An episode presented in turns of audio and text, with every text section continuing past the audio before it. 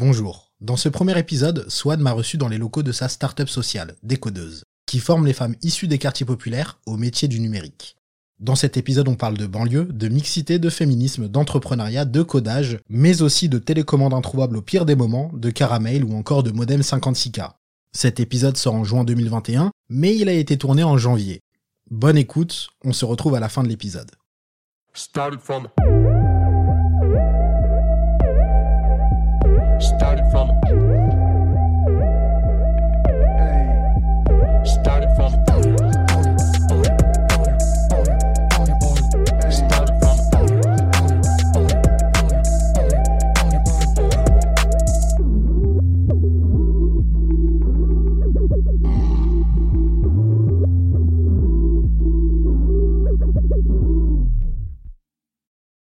Salut Swan, Salut ça va? Très bien, merci. On est dans tes locaux, enfin tes nouveaux locaux. Locaux refait à neuf. Locaux refaits. C'était, t'étais déjà ici Ouais, et vous on l'avez refait. ici. On est dans la belle cuisine. On est dans la très belle cuisine lumineuse de décodeuse. Et avec le logo qui est magnifique aussi et qui est récent, il me semble. Il est Tout nouveau logo. euh, Nouveau logo, nouveaux locaux, et nouvelle promo. nouvelle promo, nouvelle censée- équipe. Elle est censée arriver quand la nouvelle euh, promo? 1er février. 1er février, donc très bientôt. Ouais. Ok. Euh, je commence le podcast par euh, un peu le parcours de la personne. Et euh, bah, t'avais déjà fait un, un podcast d'une vingtaine de minutes. Euh, donc je me suis vachement appuyé sur ça. Euh, J'ai appris que t'étais né à Bondy, je savais pas. Né et grand Orly. Je savais que j'avais confondu. T'es né à Orly, t'as grandi, né grandi à Orly. Ouais, c'est ça, je suis, je suis née à, en fait, je suis née à Thiers, dans le 94, D'accord. parce que c'est là qu'il y avait une clinique. Et j'ai grandi à Orly de, de, de 0 à 20, euh, 25 ans. Qui a 0-25 ans. Euh, t'as grandi là-bas, dans un quartier? Ouais. L'ambiance bien. Euh... Ouais, moi j'étais euh, dans une ambiance euh, cool, mixte, euh, toutes les nationalités, toutes les toutes les mamas qui qui, euh, qui discutent entre elles, euh, tous les pères euh, qui allaient travailler tôt le matin, euh, tout le monde qui se rejoint le soir pour euh, pour jouer en rentrant de l'école. Euh, je crois que j'ai même un souvenir qu'on était très peu à faire nos devoirs juste en rentrant de l'école. donc euh, donc ouais non les meilleurs souvenirs. Déjà, on est les meilleurs joueurs en loup-garou. Ensuite, on est les meilleurs joueurs en Uno. Donc, non, non, on fait que jouer. Au contraire, on- on- je crois qu'on est même tous dans des jeux de rôle constamment. Ouais, je pense qu'il y a un peu de ça aussi. Ouais. Des... On a tous un mytho. Euh, Chaque cité a un mytho. C'est comme, c'est, c'est la loi. C'est vraiment, il y a un... il te raconte des histoires. T'es là. Frère. Personne ne le croit, mais tout le monde aime l'écouter. Ouais. Ah, tout le monde le C'est le meilleur conteur de la, de la cité, ouais. Mais j'ai jamais vu ce gars-là se faire contredire parce que on se dit non, on va- si, si on le contredit, il va se fâcher. euh, Ouais, c'est vrai. Il y a toujours un gars comme ça. Incroyable. Mais euh, euh, t'as grandi à Orly du coup et euh, le il y a un truc que j'avais retenu dans le tu me parlais d'ambiance mixte, t'as joué très rapidement au foot Ouais. et tu jouais dans une équipe de gars. Ouais. En fait, euh, c'est assez euh, c'est assez simple. Hein. Il y avait pas trop de résistance. Il y, y avait quasiment pas de résistance à jouer dans une équipe de mecs. C'est simplement qu'il y avait pas d'équipe de meufs et que moi j'aimais bien le foot et que j'étais euh, une super défenseuse. Donc euh, je je- j'alternais, je me souviens entre entre la défense et euh, et j'étais même parfois gardien de goal. Ok. Mais oui, tu parles de résistance. Moi, j'ai, enfin, à une époque, il n'y avait pas du tout d'équipe féminine. C'est pour ça que tu dois rentrer dans une équipe masculine. Mais j'ai remarqué ça souvent euh, dans les équipes de foot masculines. Quand t'as un jeune qui vient euh, où il y avait une fille, les gens sont très méfiants au tout début, mais euh, parce qu'ils connaissent pas le niveau de la personne. Peut-être un peu plus que quand c'est un mec. Quand c'est un petit, par exemple, on dit ah, il va nous faire perdre. Et dès qu'il voit qu'il joue bien, ah bah, bienvenue dans l'équipe. Ouais. Et en vrai, à partir du moment où tu fais tes preuves, tu peux avoir euh, deux ans, enfin peut-être pas deux ans et demi, mais cinq, six ans et jouer avec des gars de 8, 10 piges, ou être une meuf, si tu fais tes preuves, bah tu joues quoi, on s'en fout. euh, on s'en fout Exactement. que tu sois une meuf ou pas. dans tous les domaines, j'ai toujours vécu ça comme ça, en tout cas. Mm. Euh, Il n'y a jamais eu de problème de, de, de genre. Il n'y a jamais eu de problème de... Il n'y a jamais eu de... de... En fait, euh, de toute façon, j'ai grandi qu'avec euh, qu'avec des, des, des, des groupes mixtes. Euh, Mm. Je sais pas ce que c'est que de vivre, euh, de grandir qu'avec des filles ou de grandir qu'avec des garçons. Euh, parce que c'est...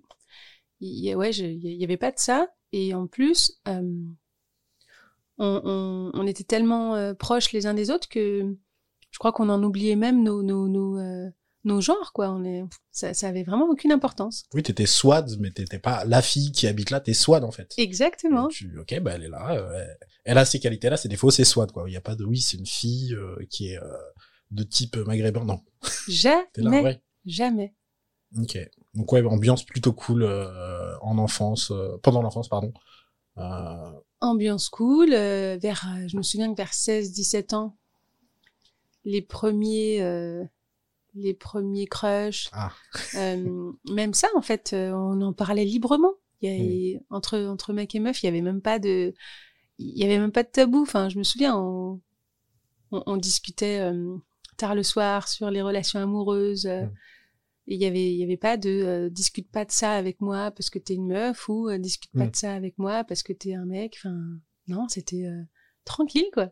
Mais par rapport à ça, j'ai vu, euh, je sais pas si tu l'as vu, il est passé il y a longtemps, il y avait un, un documentaire qui s'appelle L'amour en banlieue et qui était assez incroyable parce que, enfin, euh, ça résumait assez bien la chose, c'est que, enfin, quand les, les couples se forment ou se forment pas, ça se passe un peu comme partout ailleurs. Après, c'est vrai, enfin, moi j'ai jamais été en couple avec quelqu'un de la cité euh, parce que voilà, c'est pas un choix. que j'y ai c'est- jamais réfléchi. voilà. Non, parce que bah parce que je suis jamais tombé amoureux d'une meuf de ma cité.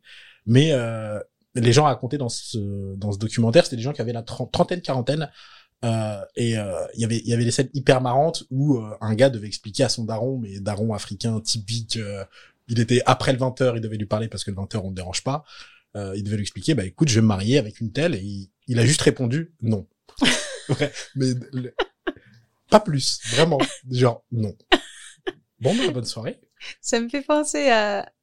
En fait, on avait des conversations entre mecs et meufs justement sur les mêmes sujets tabous qu'on vivait tous euh, dans, dans nos familles, dans, nos- dans nos sphères privées. Je sais de quoi tu vas Ne parler. pas parler de ça, de ça. Par exemple, un truc tout télé. bête, mais la télévision, tout le monde regardait ailleurs. Tout le monde cherchait en panique la, la, la télécommande. Et en fait, ça, c'est incroyable comme on l'a- on l'a tous vécu. Et, et ça fait, euh, je me souviens que ça, ça faisait du bien de voir que la pudeur, c'est, c'était partagé par tout le monde. Ah oui. Mais même, on- enfin, on parle même pas de, de scène où on fait l'amour. Une scène de bisous. Mais C'est un drame national. C'était un drame Mais familial. dès qu'il s'approchait, c'était déjà. On sait ce qui va se passer. Cherche la télécommande. Ah oui, il y avait une vraie logistique. Exactement. Ouais, Ce, ce, ce truc de chercher la télécommande, tu regardes tes frères et sûrement mes sœurs, trouve-la vite. Parce que là, je vois le daron. euh, Et en plus, monte. souvent, le daron, il a pas la télécommande. Il te demande d'aller la chercher en vitesse pour que lui Avant. puisse changer. avant le drame. Exactement. C'est vrai que ce truc, ouais. Et euh, t'as une autre passion que le foot, rapidement, et euh, c'est ta passion, enfin c'est ton métier entre guillemets encore aujourd'hui, c'est le code. Ouais. T'apprends à coder euh, très jeune, vers quel âge à peu près? En fait, mon, mon oncle, le petit frère de ma sœur, il est, euh, il est geek depuis, depuis qu'il est très jeune. Mhm. Je me souviens de son Amstrad et euh, on commençait tout juste à, à, à le regarder avec mes sœurs, parce que j'ai quatre sœurs. L'Amstrad, c'est l'ordinateur. ouais, D'accord. un Amstrad, c'est un ordinateur. Et en fait, je me souviens quand moi, j'aimais beaucoup passer du temps avec lui à regarder ce qu'il faisait. Et c'est, je, je suppose, vers, euh, je sais pas, je dirais, ouais, dix ans que j'ai commencé un peu à regarder ce qu'il faisait, que ça, ça m'impressionnait. Euh, et puis lui, vraiment, il était, il était euh, toujours à la recherche de la dernière technologie, toujours à la, à- en va- il avait toujours envie de s'équiper, ouais, de, de, de, de tous les derniers, euh, les derniers équipements, les, il était à fond. C'était quoi les derniers trucs, enfin les trucs vraiment high-tech de ouf à l'époque? Bah, par exemple, euh, c'est, c'est, ça va sembler, mais Oui. tellement, tellement petit là maintenant, mais à l'époque, il nous a ramené, je me souviens, un téléviseur euh, avec six boutons, Mhm. et le sixième, c'était des, c'était un jeu de ping-pong avec deux télécommandes. Ok. Et on était là, waouh, on était comme des fous parce que tout simplement, on réceptionnait chacun la balle. Mais je sais pas si t'imagines, mais on était deux là à réceptionner la balle et en fait, on se battait pour euh, pour jouer à ce, ce jeu qui était complètement euh, là maintenant euh, la lenteur entre la, la- le point A vers le point B. Je veux dire, personne ne, ne, ne- personne n'aurait la patience quoi. Mais nous, on était là, on était super contents et lui, il trouvait tout le temps plein de trucs comme ça. Et, euh, et donc c'est lui qui m'a ouvert vraiment à cet univers. Même sans le vouloir à la base. Enfin, lui, il voulait faire des trucs. Enfin, il alimentait sa passion, il a aussi enfin, il a alimenté la tienne. Tu te dis attends c'est cool, mais comment on fait ça, etc. Ça avait Exactement. une curiosité. C'est en fait j'ai un oncle, il est très euh, pédagogue depuis toujours. Donc quand il fait quelque chose, euh, il aime partager. Et si en face il a quelqu'un qui est réceptif, ben il- voilà, il partage. euh. Et donc c'est comme ça qu'on a commencé en fait à, à, à regarder ce qu'il faisait, moi euh, à vouloir comprendre et petit à petit à essayer des petites choses. euh. D'ailleurs c'est grâce à lui aussi qu'on a eu notre premier ordinateur à la maison. D'accord. Il a tellement insisté. euh, on était, ouais, on est. Je sais pas si tu te souviens du premier modem euh, qui faisait un bruit énorme. Je m'en rappelle très, j'étais jeune donc je me rappelle très vaguement, mais euh, Avoir un, avoir un, un c'était les 56K Non. tu sais les modems euh, AOL. Ah ouais, la DSL. Ouais, c'était, c'était, euh, ça faisait un bruit énorme. Ma mère, elle savait tout de suite si on était sur l'ordinateur ou pas.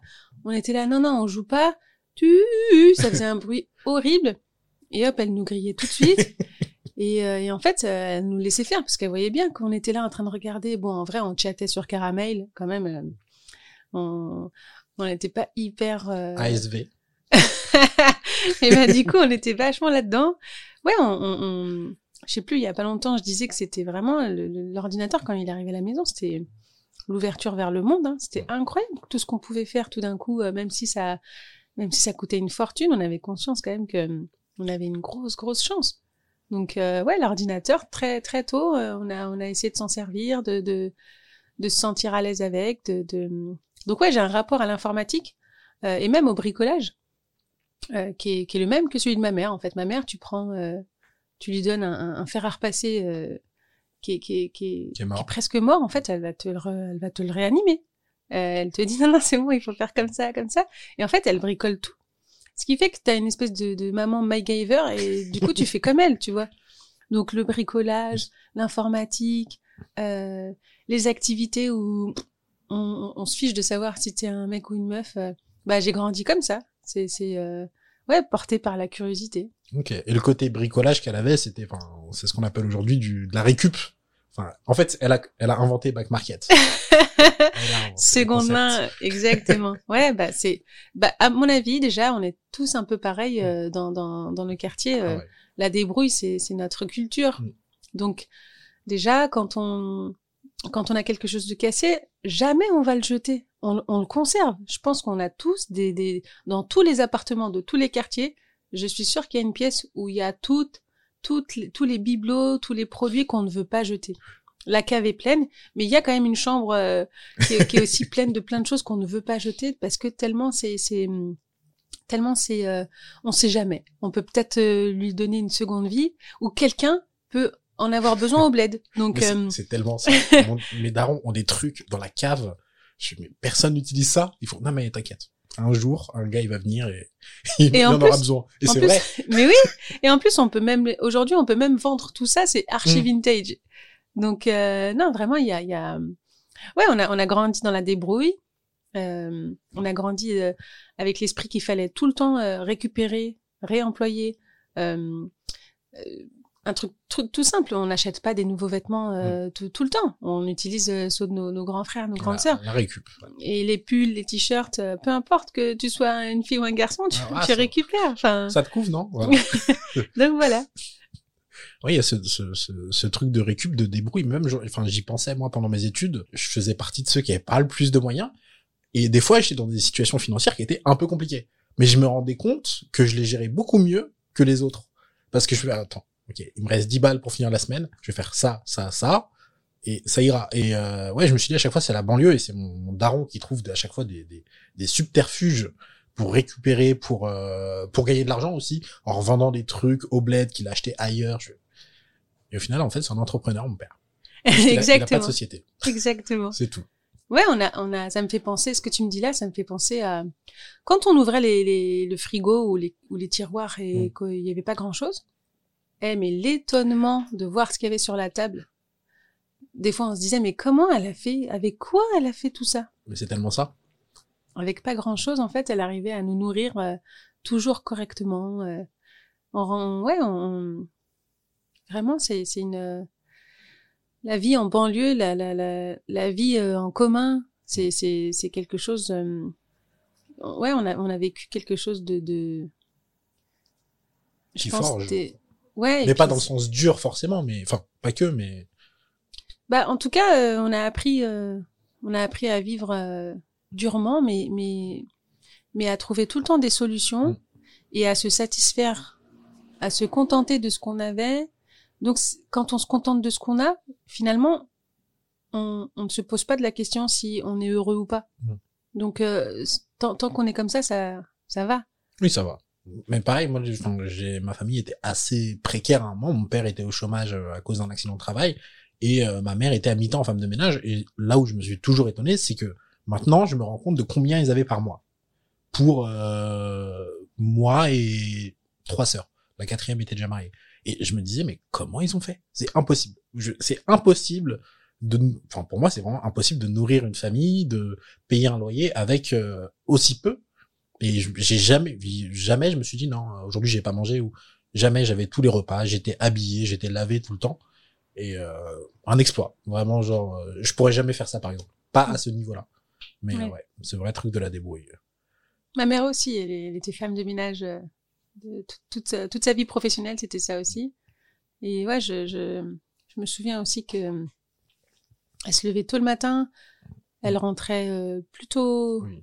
vers 14 heures. Coupure et ça repart ouais. Ouais, et après, donc, elle trouvait quand même le temps de s'occuper de plein de choses, mais c'est là où on se rend compte quand même de la, de la charge mentale euh, que, qu'on a. qu'on- en fait, quand on est jeune, on assiste à cette, euh, à cette charge mentale, enfin, on la voit, Mhm. et ça nous semble Normal. tellement normal. Et en plus, le pire, je crois, c'est qu'on s'attend à, à vivre la même chose plus tard. D'accord. Toi, tu, du coup, pour toi, ça t'a un peu, ça conditionne un peu les gens à se dire, bah, c'est comme ça que ça se passe. euh, Ouais, moi je crois qu'on est beaucoup à penser comme ça, à se dire euh, le modèle que je vois, c'est c'est ce qui m'attend. Et quand j'en discutais avec des, des copines, parce que euh, moi il y a eu un épisode dans ma vie euh, qui a changé, qui a changé un peu le cours de ma vie. Mm. C'est ma mère nous a inscrits à l'école et l'école où il y avait tous les amis, tous les potes, tous les copains euh, de, de- du quartier en fait, elle était, elle était pleine, donc on n'a pas pu aller à celle-ci. D'accord. On est allé à l'autre. L'autre, c'était vraiment l'autre partie d'Orly, le haut d'Orly, le vieil Orly. et ben c'est là où il y avait euh, toutes les maisons, euh, tous les quartiers Résidentiels. résidents, ouais, les quartiers pavillonnaires, tout ça. Donc euh, j'ai eu d'autres fréquentations Hmm. en parallèle. Donc à la maison et, et, euh, et dans mon quartier, c'était bah, tous les gens qui me ressemblent. Et à l'école, c'était euh, que des gens qui me ressemblaient absolument pas. Mm. Et en plus, euh, on était les seuls arabes. On est arrivés, euh, je me souviens, c'était c'était c'était un choc de voir euh, qu'on était les seuls arabes. Mais on a su se faire deux, trois copines. Et moi, je me souviens, ma, ma copine, quand elle m'a invitée la première fois chez elle, chez ses parents, ses deux, pro- ses deux parents étaient profs. Et donc, je la voyais lire beaucoup, je la voyais s'instruire, je la voyais euh, partager avec ses parents quelque chose que moi, j'ai jamais vécu. Moi, j'ai vécu euh, ma mère qui me raconte des histoires, Mm. mais pas, mais, mais qui me enfin, qui me raconte pas euh, des livres, qui me raconte pas. euh, ma mère, elle a été déscolarisée quand elle est, quand elle était petite, donc il y avait pas ce partage-là. Mais de voir que d'autres filles de mon âge partageaient ça avec leurs parents, je me disais ah bah oui, je, je comprends mieux en fait pourquoi euh, à l'école en français Ça se passe mieux. ils sont meilleurs. Mm. C'est, c'est, on n'a vraiment pas du tout le même soutien. Et donc là, euh, j'ai changé de comportement au, au soutien scolaire. Je, je me souviens qu'après, je comprenais vraiment euh, combien c'était important les heures que, que les profs me donnaient en plus pour, euh, pour rattraper le retard. Et du coup, t'apprends à coder? Ouais. Euh, et c'est ton oncle qui t'aide, clairement. Parce que, enfin, je me demande à l'époque, il n'y a pas de tuto YouTube. Je me suis dit comment elle a appris tout, enfin, en autodidacte à l'époque, fallait vraiment, euh, euh, je sais pas si c'est ton oncle ou si euh, c'est aussi des, enfin, il y avait des magazines qui devaient peut-être aider, des, des, des, comment ça se passait concrètement l'apprentissage du code? En fait, on a. Je me souviens, il avait sa chambre avec euh, son ordinateur, ses magazines, et puis il nous montrait ce que ce qu'il ce qu'il faisait. Puis après, on, on reproduisait des petites choses. Euh, après, ça n'a pas été aussi présent que ça aurait pu l'être, euh, justement parce que l'éducation nationale, je me, je me souviens que les, les- les petits rêves que je pouvais avoir euh, avec l'informatique, eh ben c'est pas du côté de la famille que ça coinçait, c'est plutôt du côté de l'éducation nationale. Donc, euh, donc par exemple, euh, vouloir faire des, des, des études en informatique, euh, il fallait avoir un profil scientifique absolument, euh, un gros profil scientifique. Et moi, c'était pas du tout le cas. J'étais vraiment pas du tout. euh, J'étais bonne en mathématiques, mais le reste, euh, le reste m'intéressait pas. Mm. Donc déjà euh, niveau notes, c'était pas possible. Mais il n'y avait pas de, il n'y avait pas non plus de, de, de, de soutien ou de ou d'encouragement à suivre cette voie-là de l'informatique. Donc En tant que meuf. en tant que meuf, Mm. bien sûr, ouais, ouais, en tant que meuf et puis en tant qu'aussi de meuf de quartier. En fait, euh, je, je- quand j'y repense, je me dis que la conseillère d'orientation, que qu'on- qu'on- qu'on- malheureusement, j'ai l'impression qu'on déteste tous. Ouais. Le podcast Euh. d'avant aussi, euh, le premier podcast que j'ai enregistré- enregistré en test, c'est pareil. Eh ben, eh ben, je- j'ai l'impression que qu'elle nous a pas écoutés, elle nous a pas entendus, elle nous a pas vus, elle nous a pas compris Mm. et, et elle nous a pas suivis, et elle nous a pas encouragés. Donc, euh, euh, donc ça, ça donne plein de, de, de, de, de- plein d'échecs euh, scolaires, plein de trajectoires interrompues, plein de et- ouais, plein de rêves brisés, alors que en fait on aurait pu, mais euh, j'ai continué euh, un tout petit peu.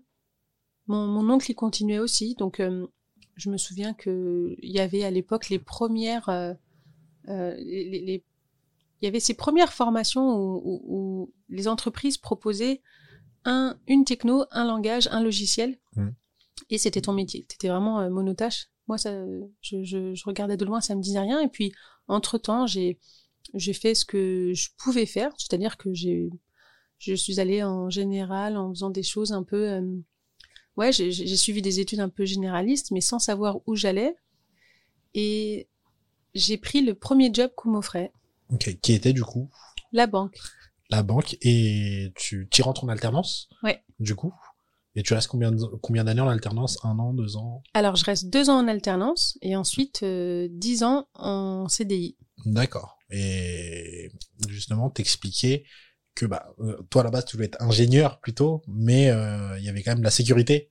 Enfin, le, le, le, le- le- je sais pas si on peut appeler ça le confort en soi, mais enfin, un certain confort de vie en soi et une sécurité. T'as un CDI, euh, t'as un bon salaire et euh, quand tu viens d'un milieu populaire, en fait, c'est, enfin, tu, tu l'avais dit, c'est le Graal. C'est vraiment. Mais bien euh, sûr. Tu peux pas, tu peux pas refuser entre guillemets. C'est. partout où j'arrivais à l'époque, partout où j'arrivais dans mes, dans... dès qu'on allait voir de la famille, Mhm. ma mère, elle disait toujours, eh, c'est la banquière.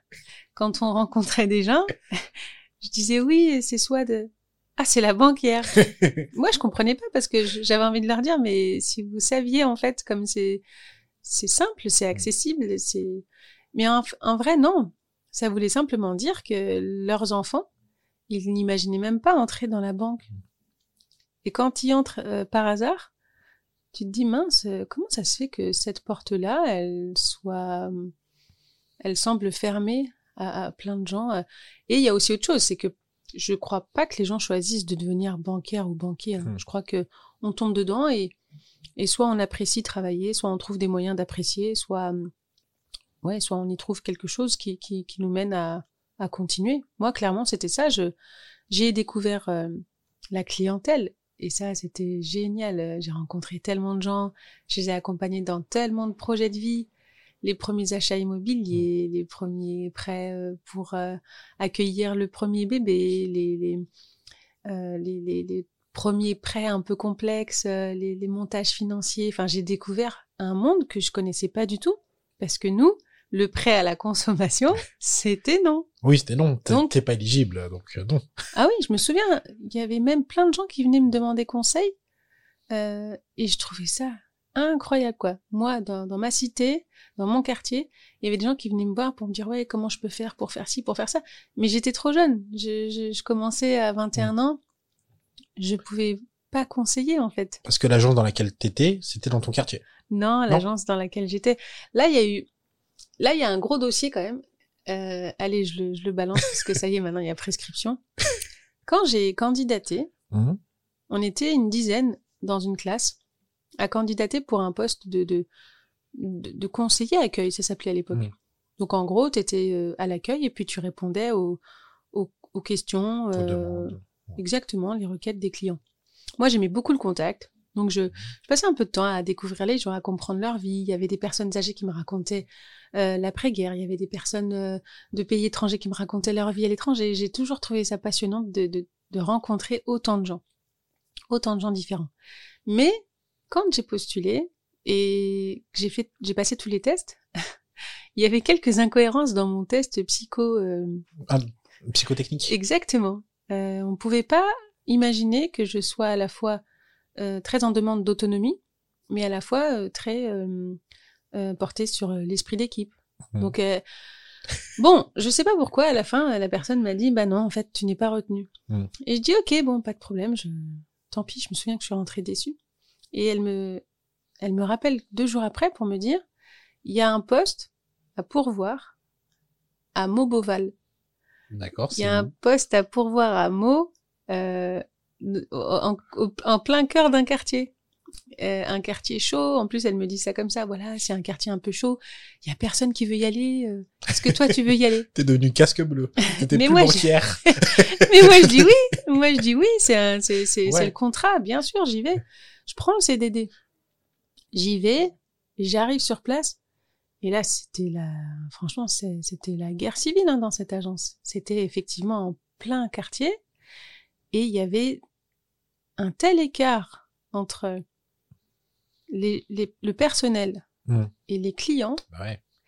Et en fait, j'avais vraiment l'impression de voir deux, euh, deux tribus qui, ne- qui ne s'entendent pas, deux, deux groupes qui ne s'entendent pas du tout, mais qui doivent vivre ensemble ou côte à côte. Et donc, je passais mon temps à régler des conflits. C'est, incroyable, je réglais des conflits de, co- de communication parce que moi, je m'entendais bien avec la clientèle. Mm. Je m'entendais pas très bien avec le, le personnel parce qu'il me trouvait justement trop proche de la clientèle. Alors qu'au euh, final, tu les aides un peu en étant trop trop proche entre guillemets de la clientèle, tu les aides à gérer les conflits Bah parce oui, que eux ont pas forcément les codes pour gérer les conflits. Alors que toi, au final, t'avais les codes des deux côtés. Et puis en plus, je, je, en plus, je me souviens que je répétais souvent ce que le DRH disait à l'époque. À l'accueil, vous êtes euh, la vitrine de la banque. Mm. Donc euh, oui, bien sûr que si je suis la vitrine, si je suis en première ligne, c'est à moi de, de, de c'est à moi de faire un peu euh, euh, ce travail de de, bah de, de, de déminage. Mm. Et puis après, euh, je suis allée à, à- j'ai été en- envoyée à Nation, place de la Nation, et en fait, euh, c'était l'ouverture d'une agence entre la rue de Montreuil et l'avenue Philippe Auguste. Oui, ok. Et ah là, c'était génial. Des mondes, euh, Ah là, c'était à l'intersection de du populaire et de et de et de, de et de l'aisé, du, du confortable. Et c'était génial parce que là aussi, j'ai découvert d'autres profils, d'autres familles, d'autres euh, d'autres projets euh, et donc des, des, des nouvelles typologies de clients. Ok. Et est-ce que par rapport à, à tes études, je voulais, je voulais revenir à ça, est-ce que le fait euh, d'avoir été dans l'autre collège, au final, ça t'a aidé après dans tes études? Parce que je sais que je suis allé, en, moi, je suis allé en internat d'excellence à l'époque où ça ouvrait, et en fait, du coup, je suis passé vraiment du collège, à, du lycée, de la seconde à Argenteuil, de la première à Marly-le-Roi et enfin l'internat à Marly-le-Roi et le lycée à la Selle-Saint-Cloud. Même s'il y avait des gens de quartier, vu que l'internat dispatchait des gens bah, dans ces lycées-là, et bah c'est un choc. Et tu réapprends limite déjà ton langage parce que ça parle pas pareil et tu tu, tu te fais t'éponges tout le langage autour. J'ai arrêté de dire wesh et euh, tu deviens pas une autre personne mais tu sais t'adapter et tu parles limite deux langues maintenant. Je sais que euh, le langage de cité, je peux toujours le parler. Le langage de Marly-le-Roi euh, ou de la Selle-Saint-Cloud, je peux le parler. Je fais un peu un mix des deux en temps normal, mais je peux parler les deux. Et est-ce que ça t'a aidé déjà, enfin pour tes études et surtout après, euh, enfin comme tu, par- tu me parlais de lien dans l'agence, ça t'a aidé à, à ce moment-là aussi?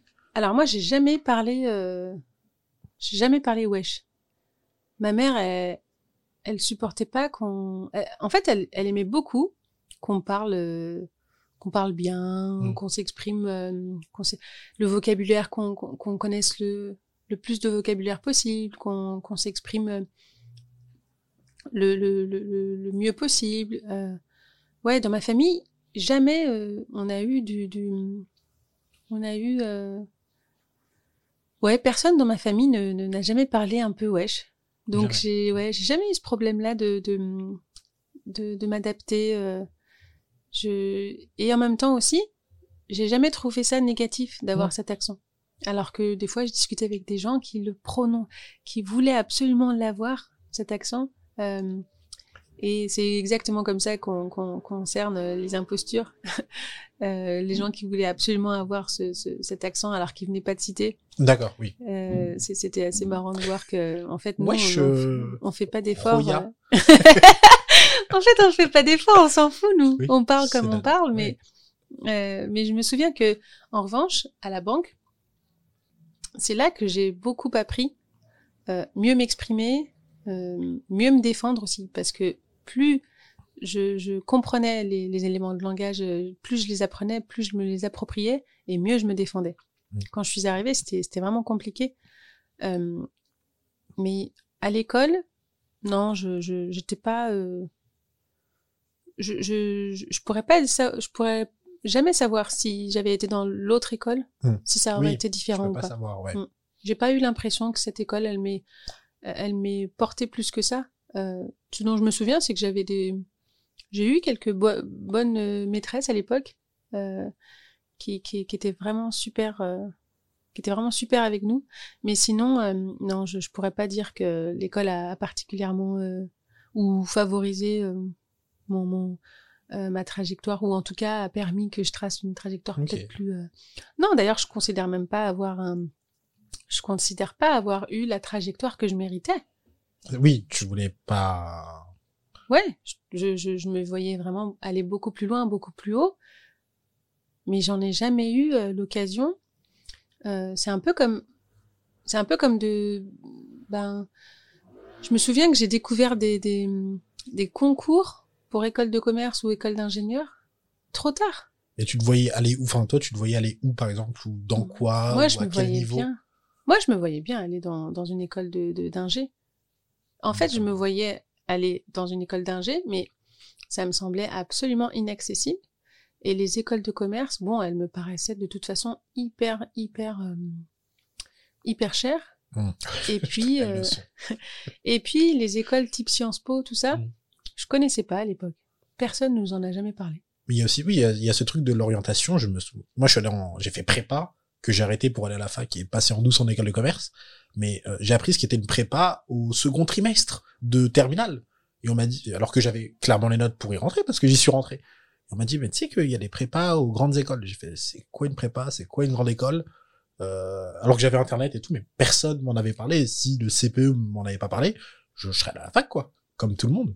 C'est ça. Je crois qu'on on finit euh, quasiment tous à la fac. Moi, j'ai, je me souviens qu'après le bac, je savais toujours pas quoi faire. Mm. Je savais pas où aller. Hein. Non, autour de moi, euh, malheureusement, j'ai pas eu de, de j'ai pas eu de modèle de réussite euh, suffisant pour vouloir prendre la même trajectoire. Il n'y a pas d'ingénieur, il n'y a pas de de directeur, il n'y a pas de il n'y a pas de dirigeant, il n'y a pas de haute fonction dans ma famille. On a tous à peu près des fonctions, des métiers basiques. Euh, on s'en sort très bien comme ça, mais, mais euh, je pense qu'on aurait pu aller plus loin, plus haut, qu'on a carrément les capacités, mais que personne nous a conseillé. mais quand tu parles plus de ta mère qui disait la banquière, la banquière, enfin euh, maintenant aujourd'hui euh, t'as des codeuses, tu fais l'entrepreneuriat, mais ça, enfin je pense que dans ta famille ou dans les proches ou dans les petits, ça peut inspirer les gens et j'ai l'impression qu'on fait une sorte de, enfin on marche un peu en escalier parce que enfin comme tu disais, euh, euh, on t'a pas forcément l'ambition de ça, tu t'auto-censures même. Il y a un plafond de verre qui est réel, mais il y a aussi l'autocensure avant d'atteindre ce plafond de verre et euh, euh, tu te vois pas ingénieur parce que tu connais aucun ingénieur, tu sais pas comment le faire, tu sais pas euh, ce qu'on y apprend vraiment, ce qu'on peut, ce qu'est le métier. Euh, T'as aucun réseau, t'es, mais euh, par exemple toi, en étant aujourd'hui entrepreneuse, t'as fait de la banque. Euh, demain, je sais pas, euh, tes neveux, tes nièces, euh, enfin des, des petits que tu peux côtoyer au repas euh, de Noël ou ou autre, ils peuvent se dire, bah attends, elle a fait ça, ça veut dire que c'est possible. Je vais lui demander comment on fait, comment ça se passe les, les études supérieures, etc. Et je trouve que petit à petit, on, on monte des petites étapes comme ça. Bien sûr. Moi, je le remarque même aujourd'hui. Les, les, les personnes qu'il y a autour de moi, que je connais depuis euh, petite, hein, depuis 6-7 ans, Mm. On a des trajectoires complètement différentes. Euh, mais on s'entend tous pour dire que nous, à l'époque, euh, on avait vraiment très, très, très, enfin, quasiment pas de, de modèle de réussite. Mm. Les seules personnes qu'on voyait réussir, vraiment, c'est les grandes sœurs euh, qui faisaient des super longues études, mais on savait pas jusqu'où ça menait. On avait vraiment l'impression que c'était super long et que elles n'en finissaient jamais. vraiment, c'était euh, et surtout, ça avait l'air d'être exceptionnel. Ça, ça, ça paraissait pas accessible à tous. Et ça avait l'air euh, exigeant, très exigeant, j'imagine. Exactement, la- elles sortaient jamais. Ouais.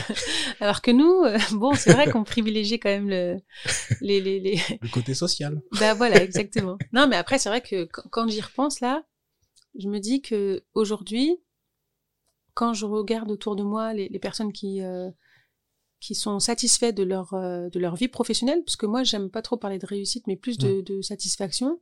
Ben, les gens qui sont autour de moi et qui sont satisfaits, c'est parce qu'ils se sentent euh, libres de, de, de déjà d'avoir choisi leur euh, leur activité et de faire ce qu'ils imaginaient pouvoir faire. Donc déjà, ça, ça fait vraiment beaucoup de bien. Et, et après, là, là où tu as raison, je te rejoins complètement, c'est maintenant nos, nos neveux, nos nièces, nos, nos, nos petits voisins, euh, on peut enfin leur parler de, de, de, de direction, de trajectoire, de, Mhm. de rêve, de possibilités, de, on peut leur parler de grandes choses parce que ça y est, maintenant, on, est, on a les infos, on a, on a des modèles de, de, de, satisfaction, euh, on a des personnes qui sont expérimentées autour de nous qu'on peut, euh, on peut créer des rencontres. Enfin, je, là, vraiment, je pense qu'aujourd'hui, euh, on peut, on peut dire aux plus petits, voilà ce qui est possible. Alors que nous, on n'a pas vécu ça, Ouais. clairement pas. On, on avançait euh, dans la brume, en fait. Exactement. euh, D'abord, on a le bac, après on voit. Mais ma mère, elle a fait une fête de malade pour mon bac. Sérieux? Mais j'ai eu tellement d'argent. Ah, on a, on a. J'ai Moi- plus besoin d'emploi après. Vraiment, euh, j'étais à la Moi, j'attendais que ça. Ma mère, elle m'a dit, bien et tout, c'est ta fête. Je dis, mais quelle fête? Elle m'a dit, bah, c'est pour ton bac. Et j'étais tellement contente. Et dans la chronologie, t'es la première à avoir le bac? Mm. Ah ouais, ok, c'est ça aussi. La- Euh, Ou non pardon, je dis n'importe quoi. Non, non, pardon, pardon, pardon. Non, non, pardon. Euh, je suis la première à aller au-delà du bac, mais euh, non, non, tous mes frères et sœurs ont, ont toujours eu le bac. Mm. Ok. Ouais, une fête argent. Ah là, j'ai fait des bisous à toutes les tantes pour avoir un petit billet. Je me, sou- je me souviens, c'était vraiment. S'il te plaît, le bac quand même.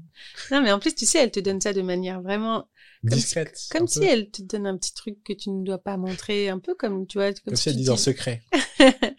Donc ça, c'était chouette. Je me souviens, je me suis acheté, euh, ouais, je me suis acheté plein de choses euh, avec cet argent. C'était, c'était mon premier cachet. Mais bon, après, euh, on a travaillé tout de suite. Hein, dès qu'on a eu le bac, après, on travaillait. Enfin, moi, j'ai commencé à travailler vers vers 16 ans. En job étudiant. Ouais. Et tu faisais quoi? Mon premier poste, c'était de l'intérim, Mhm. comme tout le monde, je pense. Hein.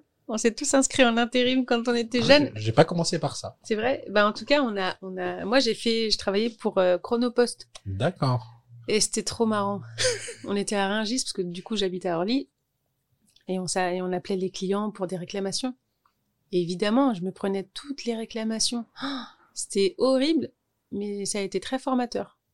Oui, bah, tu tu parlais de contact client. T'as commencé par le contact client compliqué parce que toi, t'avais, t'as commencé par les gens pas contents. Exactement. C'est tous les gens énervés. Euh, bah, j'ai pas reçu mon colis, euh, c'est pas ça. C'est et du coup c'était formateur. Mais enfin, est-ce qu'au début ça t'a pas un peu découragé ou t'avais pas le truc de non, quand même c'est mon premier job, je gagne de l'argent donc euh, c'est peut-être un peu chiant au début, mais ça va en fait. Mon premier job chez Chronopost, je regardais la, la chef à l'époque et je me disais, je veux pas devenir comme ça. Et comment ça? Euh, moi, j'essayais toujours de prendre le temps, de comprendre la situation. Mm. Par exemple, je me souviens ce jour où il y a cette dame qui appelait en larmes parce que elle avait pas reçu sa robe de mariée. C'était horrible. Mm. Et j'explique ça à la, à la chef. Elle me dit bon bah elle fait sa réclamation et puis euh, elle choisira une autre robe. Et en fait, moi ça je je comprenais pas. Je je- bon, j'ai toujours été euh, à fond euh, dans dans l'empathie, Mm. Mais je me souviens que pour mon premier job, je voyais quelqu'un comme ça qui me disait euh, bah faut remplir un document et puis euh, Très pragmatique en fait. et c'est tout. Ouais, sans aucune. je- elle se mettait même pas à la Oui. place de, de la cliente. Enfin, c'était, hum, ouais, je, je, vraiment, je comprenais pas euh, cette réaction. Mais petit à petit, je me disais, tiens, c'est, c'est, ça se confirme. Chaque jour, il y avait des, des nouveaux cas et, et petit à petit, j'apprenais à, j'apprenais de plus en plus à savoir ce que, ce que je voulais pas. Donc, euh, ces métiers-là, par exemple, euh, les métiers de service après-vente, tout ça, je, savais que c'était juste pour l'été. Et les, les fois suivantes, euh, les premiers jobs, je cherchais toujours autre chose. Et est-ce que, enfin, là, tu soulèves un truc important, c'est que les, les premiers managers, boss, responsables que tu as eu, en fait, ils donnent grave une, une vision de ce que peut être la façon de manager. C'est que là, tu avais quelqu'un qui était quand même assez froid, on peut le dire. Mais est-ce que, par la suite, tu as eu d'autres responsables qui t'ont montré d'autres trucs et tu t'es dit, ça, de cette personne, j'aime bien, ça, j'aime moins. Ouais. Et raconte-nous un peu le, la suite. Ouais, ça c'est. le- Comme j'avais 16 ans, 16 ans et demi, 17 ans euh, chez Chronopost, bon, de toute façon, je devais pas non plus être euh, la, la, la super employée. hein. Donc, euh, je- j'essayais. Bah, à cet âge-là, je pense que j'avais aussi envie d'avoir euh, des journées courtes de travail. Je- J'avais envie de bâcler. J'avais sûrement envie de faire des choses euh, plus importantes. Je me souviens que j'aimais bien le contact, mais j'aimais pas la, la paperasse. Donc, euh, euh, donc je me souviens qu'elle elle me reprenait souvent sur les papiers que je remplissais. Euh, mais ouais, c'était c'était un très mauvais management. C'est à la banque que j'ai rencontré un, un premier. Alors mon premier manager, ça a été une femme. Mhm. Ça a été catastrophique. Le premier jour de mon arrivée, moi j'arrive tranquille, je suis trop contente d'arriver sur Paname en plus. C'était euh, ma, ma, ma deuxième agence après Mo. Et, euh, et le premier jour, elle me dit ah moi j'ai jamais demandé à avoir une fille. Je voulais un garçon Ah, à l'accueil. Je me suis dit, tiens, c'est, étonnant. Et puis, je me suis souvenu que ma mère, elle me disait toujours, mais en fait, euh, laisse passer, quoi, laisse couler. Mm. euh. Donc, le, le management a été très compliqué, mais c'est aussi, ça m'a permis de comprendre les. Il y a des personnes comme ça, il y a des femmes qui, qui, qui en ont bavé et qui, à leur tour, en font baver euh, ouais. d'autres femmes, ouais, qui reproduisent exactement. euh. Il y avait un rapport de domination qui était, qui était très, très fort. Et puis moi, j'étais jeune, je, je venais pour euh, encore une fois avoir une nouvelle expérience, apprendre, donc c'était compliqué. Mais ensuite, j'ai eu un, un manager, un nouveau manager, qui était jeune, euh, qui venait de Bretagne, et lui qui était beaucoup plus dans la pédagogie, dans, dans l'apprentissage, dans le partage. Donc euh, j'étais super contente d'avoir eu la chance de- d'avoir cette deuxième expérience après la première euh, catastrophique. Et du coup, ce, ce deuxième manager, dans ta façon au- aujourd'hui d'être dans des codeuses, parce que bah, tu gères l'assaut, euh, il t'a inspiré, à quel niveau, peut-être des choses quand même qui faisaient pas très bien malgré tout, parce que je pense qu'il y avait des défauts aussi. Quel truc t'as voulu prendre et pas prendre? En fait, la pédagogie, je pense que ça, j'essaye de le reproduire. Mais après, il y a plein de choses aussi que, que, que j'essaye d'améliorer au fur et à mesure. euh, Mm. euh, de toute façon, même si on s'imagine être un bon manager ou un mauvais manager, euh, enfin, quel que soit son profil, j'ai l'impression que manager, de toute façon, c'est c'est pas qu'une question de de personnalité ou d'expérience, c'est aussi en fonction des personnes que tu as en face de Oui. toi. Et, donc tous les ouais tous les cas sont sont, difficiles, euh, tous les cas sont. Moi, je sais que j'ai envie de très bien faire, j'ai envie d'avoir une une équipe qui qui comprend mes enjeux, qui moi j'ai envie de comprendre aussi euh, les, équipes et j'ai envie aussi qu'on qu'on aille dans la même direction. Donc euh, j'essaye de, de j'essaye d'être le plus transparente possible et j'essaie d'être euh, le plus à l'écoute possible. Je me remets très souvent en question et euh, j'essaie de communiquer un, un maximum. Enfin, je trouve que si on si on poursuit comme ça, euh, j'aurais pas de problème de, de management ou de d'équipe Euh, parce que autour de moi j'ai eu beaucoup de- d'exemples où c'était très pyramidal et ça ça Mhm. fonctionne pas. Enfin, moi ça m'intéresse vraiment pas de, de, de dire aux gens d'exécuter quelque chose. J'ai toujours envie qu'on se consulte et Mhm. qu'on prenne une décision ensemble. Voilà. Après moi je suis euh, je suis aussi euh, ça fait que trois ans que Mhm. que- qu'on existe. Euh, quelque part je suis aussi un peu euh, novice donc euh, même moi j'apprends plein de choses. Mais c'est ça qui est chouette aussi, c'est que des fois tu as des collaboratrices ou des collaborateurs qui te qui te montrent un chemin euh, que, que tu pouvais, enfin que tu connaissais pas et, et en fait ça fonctionne très bien. Faut accepter ça aussi, je trouve, dans, quand on est manager. Euh, d'apprendre des, des gens qui travaillent pour toi. Et ça, c'est un modèle, je pense, qui est pas courant euh, dans, dans les entreprises. C'est le manager, il sait. Du coup, euh, tu es en banque et il y a un moment où euh, tu, tu mets fin euh, à ton contrat parce que tu es en CDI. Et euh, comment ça se passe? D'où ça vient euh, cette envie? Comment ça se passe? Et qu'est-ce qui se passe surtout après? Ah, bah, c'est euh, le ras-le-bol qui me. En fait, au bout d'un moment, je rencontre littéralement le plafond de verre. Mhm. Je ne peux pas aller plus haut. Je réclame, je réclame. De quelle manière Vraiment de manière... euh, Bah, je voulais, je voulais prendre une, euh, la direction d'une euh, une Mm. agence, voilà, avoir des responsabilités. et je, je vois que je suis toujours freinée. Et je, je regarde mes résultats, je regarde les, les résultats des autres. bon, je suis quand même parmi les, meilleurs, donc euh, je comprends pas pourquoi. Et en même temps, je me dis bon, c'est j'approche, euh, j'approche euh, des 9 ans. Il est peut-être temps que je m'arrête. Après tout, c'est, ça fait quand même beaucoup. Et en fait, euh, je mets presque un an à négocier mon départ. et comment j'ai réussi à obtenir cette rupture conventionnelle? C'est un courrier que j'ai écrit au directeur euh, des ressources humaines de l'époque, qui est à la retraite maintenant, mais à qui j'ai écrit. En fait, je lui ai écrit ce que je ressentais vraiment, c'est-à-dire euh, déjà toute ma gratitude de, de m'avoir donné en fait euh, cette opportunité de travailler pendant une dizaine d'années pour une banque et de d'avoir bénéficié de plein de formations, d'avoir euh, d'avoir rencontré un, un univers que je connaissais pas du tout, plein de gens. Enfin vraiment le premier paragraphe, je me souviens que hum, je lui explique toute la reconnaissance que j'ai pour euh, pour cette pour cette boîte. Et puis ensuite, je lui explique que je aujourd'hui je je lui explique un peu où j'en suis, euh, mes réflexions, mes pistes, mes mes envies. Euh, et qu'en fait, ça me limite, enfin, je me sens limitée, et, et donc c'est mauvais, et pour moi, et pour la boîte. Oui. Et enfin, je finis par un paragraphe dans lequel je dis que j'ai vraiment très envie de créer quelque chose, de, de porter quelque chose moi-même. De, je, je me souviens que je, à l'époque, je- j'emploie pas encore le mot entreprendre parce que je sais pas ce que c'est encore. Mais je, je me souviens que je dis voilà, j'ai j'ai envie de rencontrer d'autres gens, de faire autre chose.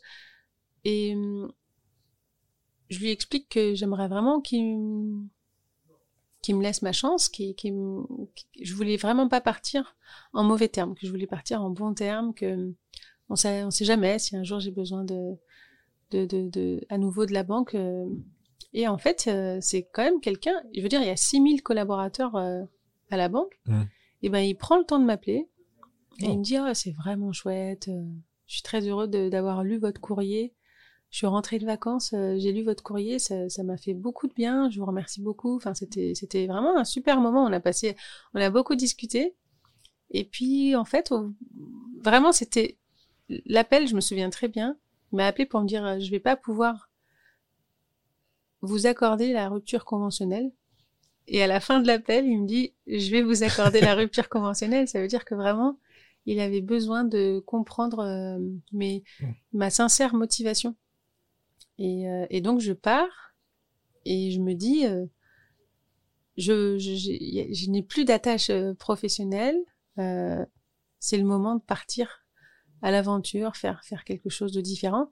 Et donc, euh, c'est parti. Je, je pars au Canada, aux États-Unis. euh, je vais faire un peu, euh, un peu le tour euh, au Mexique. Enfin, et en fait, bon, bah, comme d'hab, hein, les States, euh, t'arrives, euh, pff, ça y est, eux, ils sont déjà 20 ans en avant. euh, ils sont 20 ans, ils sont tellement en avance. Et là, je découvre plein, plein d'initiatives locales que, que je connais pas, que, que je trouve géniales. Et en fait, là, c'est, c'est le retour à, au premier amour, le, le code. En fait, je, je, je tombe sur une asso qui s'appelle euh, Black Girls Code. Et en fait, euh, c'est, une petite asso dans, dans Harlem. À l'époque, c'était une petite asso, mais là, maintenant, ça y est, elles en ont plein dans, dans plein d'États. Mais donc, elles apprennent le code euh, aux jeunes filles. En plus, le système américain est complètement différent parce que hum, si t'as pas d'argent, de toute façon, tu peux rien faire. Mhm. Et, euh, et en fait, euh, elle crée vraiment la possibilité aux jeunes filles d'avoir des super notes à l'école euh, pour pouvoir accéder à des bourses. Donc, euh, elle les aide euh, sur plein de niveaux, au niveau scientifique, au niveau technique, en leur proposant euh, de créer des, des projets. Enfin, c'est vraiment un super gros projet. C'est euh, extraordinaire ce qu'elles font. Elles accompagnent plein de filles à, à aller vers des trajectoires scientifiques et techniques. et je précise afro-américaines. Hein. C'est pas c'est pas c'est pas pour tout le monde. C'est vraiment parce que elles sont quasi pas présentes dans ces métiers-là.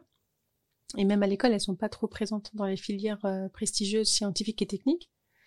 Et donc, en fait, c'est moi, je, je suis complètement, euh, je suis trop en admiration et je rentre à Paris et oh, ça y est, je me dis, ça y est, je me reconvertis là, je, je, je, je veux, je veux faire du code, je veux, je veux, je veux faire la même chose. Ça devient ça le projet dont tu parlais dans la lettre. Ça Exactement. devient ça. C'est ça. Là, ça, ça y est, ça se concrétise dans ma tête. Et je me souviens que ma première recherche, je, je te jure, ça s'est fait comme ça. J'ai peur. Je tape, euh, je tape euh, créer sa boîte. euh, et là, je tombe sur une pub sur Facebook Mhm. de les déterminés.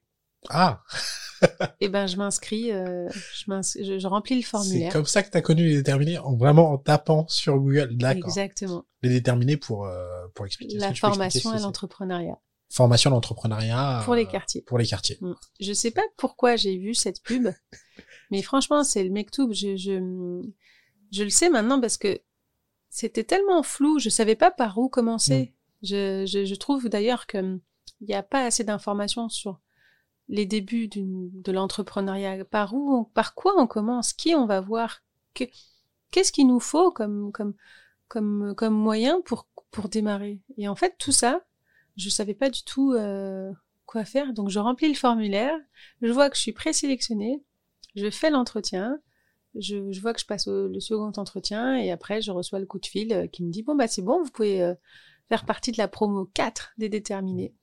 D'accord. Il y avait deux entretiens pour rentrer dans la promo. euh, Parce que après, t'as fait une autre promo euh, avec moi, qui était la promo. Ah, mais ça, c'est la French Tech. Oui, oui. C'est pas du tout la On avait un entretien à passer. euh, D'accord. Du coup, à l'époque, c'était en, c'était en 2016? Alors, euh, fin 2016, Fin 2016. Et donc, la hum, fin 2016, euh, je, je, je, je postule. Et janvier 2017, je fais la première formation euh, à l'entrepreneuriat avec les déterminés. Mais ça dure à peu près six mois? Non, ça dure six, ça dure euh, cinq semaines. Cinq semaines, d'accord. À l'époque, les promos étaient, enfin, c'était moins long. euh, C'était cinq semaines temps plein D'accord. avec, avec 16 personnes que tu connais pas et on doit tous travailler ensemble sur ces projets. Que tu vas connaître, de toute façon. Exactement. Eh, mais j'ai fait des rencontres magnifiques.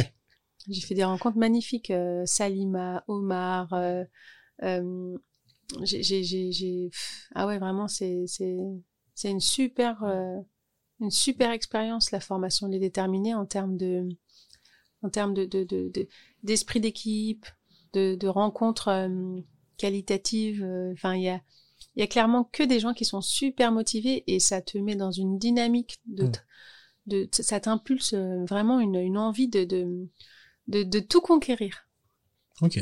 Et euh, après, enfin après cette formation, du coup, t'as eu beaucoup plus les armes. Tu savais par où commencer, tu savais quoi faire à peu près? Alors, c'était toujours un peu flou parce que Mm. un mois, c'est très court, bien évidemment. Donc, euh, on, je, je sens que je, qu'il me faut encore des, des, des choses à apprendre. Et donc, euh, ce que je fais, c'est que, d'une part, je passe euh, mes, mes journées à, à apprendre, réapprendre à coder, parce que c'est, euh, Oui. ça, me, ça met quand même du temps, la programmation. Et le soir, je, je suis serveuse parce que je me souviens que je commençais quand même euh, à, à terminer euh, Oui. mes, mes, mes droits euh, au chômage. Donc, donc, je faisais ça. Le code, le, le restaurant le soir. Et je sens que j'ai encore besoin d'aller plus loin. Donc, euh, je, je teste euh, un nouvel incubateur. Euh, disons que j'arrive avec un projet chez les déterminés. Je ressors avec... non, j'arrive avec une idée chez les Mhm. déterminés. Je ressors avec un projet qui est un petit peu plus clair, mais où je n'ai pas suffisamment challengé mon modèle économique euh, et je ne suis pas allée suffisamment sur le terrain pour m'assurer que les besoins étaient réels. Et là, je, je, je candidate à la ruche euh, au programme Les Audacieuses. Mhm. Et euh, Programme spécifiquement féminin. voilà, programme d'entrepreneuriat pour femmes. Et puis la ruche, bon, comme, il- comme je suis vraiment à cinq minutes à pied de, de chez eux, de chez elles, je je- j'essaye de de, bah, de de faire mon possible pour être euh, pour être euh, lauréate. Je finis euh, finaliste, donc les lauréates, elles ont euh, c- c'est neuf mois d'incubation. Et puis moi, comme je m'entends bien avec l'équipe, même si je suis finaliste, je les je les supplie de de me laisser venir travailler chez eux. Donc j'accède au, au- au lieu parce que ça c'est une des grosses problématiques, c'est quand on veut travailler dans l'entrepreneuriat, on a tendance à travailler chez soi parce qu'on n'a pas d'autre lieu le et on n'a pas les moyens de louer un, un- un- un lieu pour travailler. Le coworking ça coûte très cher. Euh, donc euh, pendant neuf mois j'ai de la chance de, de- de travailler de, de là-bas, mais même si je travaille de là-bas et même s'il y a quelques formations ou quelques journées d'intervention, quelques rencontres avec euh, des experts, je vois bien que j'ai encore quelques lacunes. Donc j'apprends à faire. J'apprends à faire un business plan, j'apprends à faire, j'apprends à faire mes études de marché, j'apprends à faire, j'apprends à faire des, des, des j'apprends à rencontrer des entreprises, les institutions, j'apprends à comprendre les projections à trois ans. Euh, la- la- ce qui est bien, c'est que comme j'ai été dans la banque, je, je sais ce qu'est un business plan et je sais comment on le présente financièrement, mais euh, tout l'argumentaire commercial et, et tout et tout tout ce qui tout ce qui concerne vraiment tout ce qui va euh, tout ce qui va convaincre euh, des investisseurs, ça je ne sais pas le faire. Ce que je sais faire, c'est pitcher euh, parce que je pitch avec mon histoire et que et que euh, comme je suis sincère et que et que je sais où je veux aller, euh, j'arrive à convaincre des gens et donc euh, petit à petit je gagne des concours. Euh, mais je sens quand même encore, même aujourd'hui, même si on a une structure qui est rentable, une structure qui qui qui est à Belleville, avec un beau local, avec une équipe, je sens quand même que j'ai encore des lacunes. Et donc l'année dernière, je candidate à Entropia ESSEC et donc euh, euh, je suis prise à Entropia ESSEC pour le programme Startup. Et là, c'est un next level c'est extraordinaire tout ce que tout ce qu'on apprend euh, concrètement chez chez Entropia. Euh, Entropia ESSEC, c'est spécifiquement de l'ESS. Exactement. Entropia ESSEC, c'est le, le- Et tu as appris, enfin, tu as appris quoi? Ah j'ai appris tellement de choses. J'ai appris la théorie du changement. J'ai appris la euh, le business plan d'une manière beaucoup plus qualitative. J'ai appris la mesure d'impact social. J'ai appris euh, à, à- à mieux travailler le pipe commercial. J'ai appris euh, le management un petit peu. Il y a, on apprend tellement de choses. C'est tellement qualitatif que là je me dis ah, quand même les secs. c'est vraiment la classe. Ils ont, ils ont des super, super intervenants, expérimentés. Euh, et donc, je, je, je fais, voilà, euh, je fais les déterminés, la ruche, Entropia et sec. Et euh, l'année dernière, je, je candidate aussi à French Tech Tremplin, et c'est là qu'on, c'est là qu'on se rencontre. French Tech Tremplin, pareil, c'est une, Mm. c'est une bourse euh, plus un, un, un accompagnement à l'entrepreneuriat. Et, euh, et ce qui est bien avec les déterminés, c'est que ils ont essayé, en plus, ça, cette fois-ci, de, de, de, de proposer du sur-mesure dans l'accompagnement. Donc, euh, donc ça, c'était vraiment très chouette. Et puis là, euh, cette année, je- j'ai candidaté à nouveau. euh, À l'Elysée. j'ai candidaté à nouveau à, à, à la seconde partie de French Tech, qui, qui est la Oui. French Tech Incubation. Et là, j'ai choisi Make Sense parce que c'était le seul incubateur que je n'avais pas fait et dont j'ai fortement besoin parce qu'ils ont un, un programme accélération qui est, qui est génial. Et donc là, j'entre dans le programme accélération. euh, Il y a un programme qui s'appelle Test and Learn Qui est un- et un programme accélération. C'est un peu la phase de, de, de- d'incubation de départ. Mm. Et le programme accélération, c'est quand tu as déjà modélisé ton offre et que tu veux, un- et que tu veux changer d'échelle. Et là, on, on en est exactement là. Là, chez Décodeuse, on a un centre et on va ouvrir deux centres, un dans le Val-de-Marne et un dans, en Seine-Saint-Denis. Est-ce que tu as une idée de dans combien de temps, si tout se passe bien? Si tout se passe bien, en 2021, on, on démarre des formations euh, au, au cours du second semestre euh, euh, dans le Val-de-Marne et en Seine-Saint-Denis. Ah oui. Et Mais du coup, avec fini. des locaux là-bas? Ah oui, c'est c'est- sympa. Et j'espère pouvoir aller dans les Hauts-de-France et dans la région PACA. Euh, en fait, il y a beaucoup de demandes. On n'a pas encore parlé des enjeux, mais c'est très très important de comprendre que ce que l'on fait chez Décodeuse, c'est nécessaire pour les femmes. Mais tu parles en plus, hein, là, on- tu parles surtout de, de, de quartiers, mais il y a aussi d'autres endroits que les quartiers qui sont en demande. Les quartiers ruraux, Les quartiers ruraux, totalement, qui sont des territoires vraiment oubliés, de, de, de, de- qui sont au milieu de pas, pas de nulle part, mais euh, au milieu de très peu de gens, où un accès à la formation. Le, le premier podcast que j'ai enregistré, c'était avec quelqu'un qui venait d'à côté de Dax. Donc pour faire des études supérieures, faut aller à Bordeaux. T'as pas le choix. Faut prendre un appart, faut avoir un job, faut faut faut faire 300 km. Tu peux pas aller à la fac ailleurs. Les décodeuses, par contre, ça peut être hyper utile parce que euh, Il y a des besoins. il y a des besoins. Ah, complètement. Il y a des besoins. Nous, on est souvent sollicités par email euh, de la part d'associations de femmes Mm. qui veulent qu'on vienne les voir, qu'on qu'on fasse des choses ensemble, qu'on collabore. Mais nous, on a envie d'abord d'impliquer les entreprises euh, parce qu'après tout, tout ce qu'on fait, toutes ces formations et ces actions de remobilisation, c'est pour les entreprises, c'est pour qu'elles puissent recruter des, des- profils divers et des profils euh, techniques. Donc, euh, quelque part, ce qu'on fait, c'est pour c'est pour euh, c'est pour l'emploi en France Mm. et donc euh, c'est pour nous c'est indispensable de de de- d'amener les entreprises avec nous à, à aller former des, des femmes. Mais du coup, il y a une problématique à la, à la fois de il y a une problématique à la fois de formation, mais aussi d'insertion derrière. Parce que Exactement. les décodeuses, c'est pas juste une formation, c'est après essayer, je, je, on en a pas encore parlé à quelle mesure, mais essayer de d'insérer toutes ces femmes qui vont être formées après dans des entreprises à, à des postes de codage ou autres. Parce que c'est compliqué. En fait, on a une activité qui, qui- il faut voir ça comme une logique de parcours. On rencontre des femmes euh, grâce notamment à un gros réseau de, de- de- de- d'associations Mm. d'insertion à l'emploi, mais aussi des associations socio-éducatives euh, qui suivent des femmes, euh, grâce aussi à Pôle Emploi, grâce à la mission locale, enfin les services publics à l'emploi.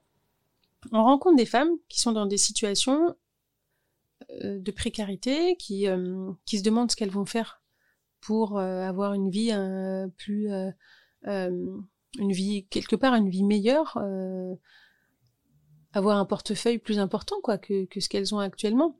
Euh, et moi, je sais que, et je, je le sais et, beaucoup d'hommes euh, le savent aussi, c'est que les métiers de la programmation, ce sont des métiers qui sont fortement en tension et qui sont accessibles et en plus qui euh, pour lesquels euh, les salaires sont quand même élevés, même au départ. Donc, quand on rencontre ces femmes-là, en fait, pendant trois mois, on a un parcours de sélection qui est long, qui est euh, qui est qui est long mais qui est nécessaire parce que on choisit vraiment les, les, plus persévérantes, les plus motivées, et donc ça passe par de l'initiation à la programmation, des, des enquêtes métiers sur, euh, sur pour comprendre l'environnement tech.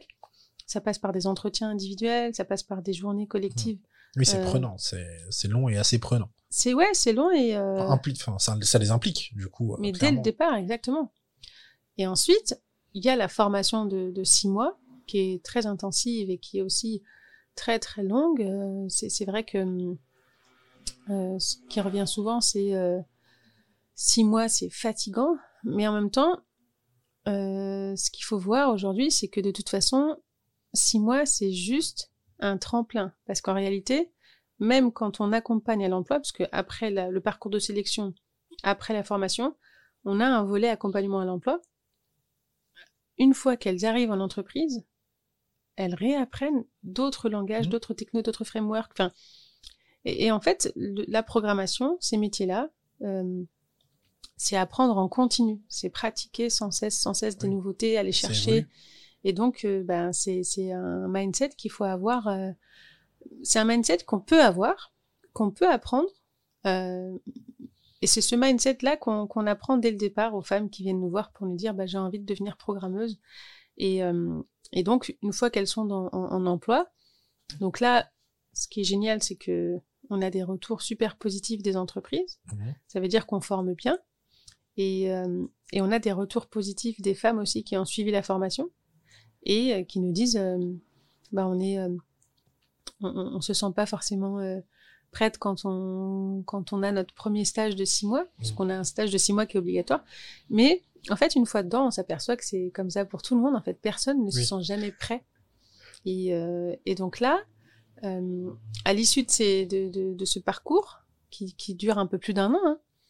Euh, bah, elles sont développeuses juniors et elles gagnent plus que ce qu'elles gagnaient dans une vie antérieure. Donc il y a aussi, oui, il y a le, clairement sortir les gens de la précarité. C'est Complètement. C'est c'est euh, c'est des emplois qui sont sous-payés ou bien enfin sous-valorisés, ou bien c'est des c'est des CDD, Mm. euh, c'est des secteurs largement féminins, dits féminins où, où les femmes euh, en fait sont sont sont pas payées correctement.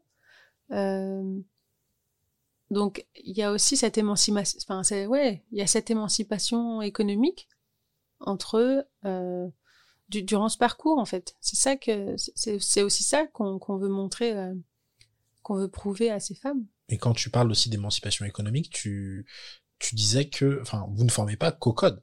Il y a aussi un peu de prise de parole en public, il y a plein d'autres choses annexes qui vont être utiles dans ces métiers-là. Et concrètement, c'est quoi? C'est L'agilité, d'accord. travailler de manière agile. Aujourd'hui, toutes les entreprises de la tech travaillent comme ça et, et clairement, il faut savoir, euh, il faut savoir euh, jongler, il faut savoir être souple, flexible, travailler sur plein de sujets différents, avec des équipes différentes, avec, euh, enfin, y- c'est vraiment une, une, une c'est vraiment des méthodes qu'on n'apprend pas à l'école, qu'on n'apprend pas dans les emplois classiques, traditionnels. Donc, euh, on, apprend donc les méthodes agiles, on apprend aussi, euh, et ça c'est un problème euh, de genre, hein, c'est vraiment, on le remarque, des femmes qui ont un vrai problème de confiance en soi ou de syndrome de l'imposteur, c'est que avant même d'être, avant même d'être formées, en fait, elles ont déjà peur de ne pas être à la hauteur.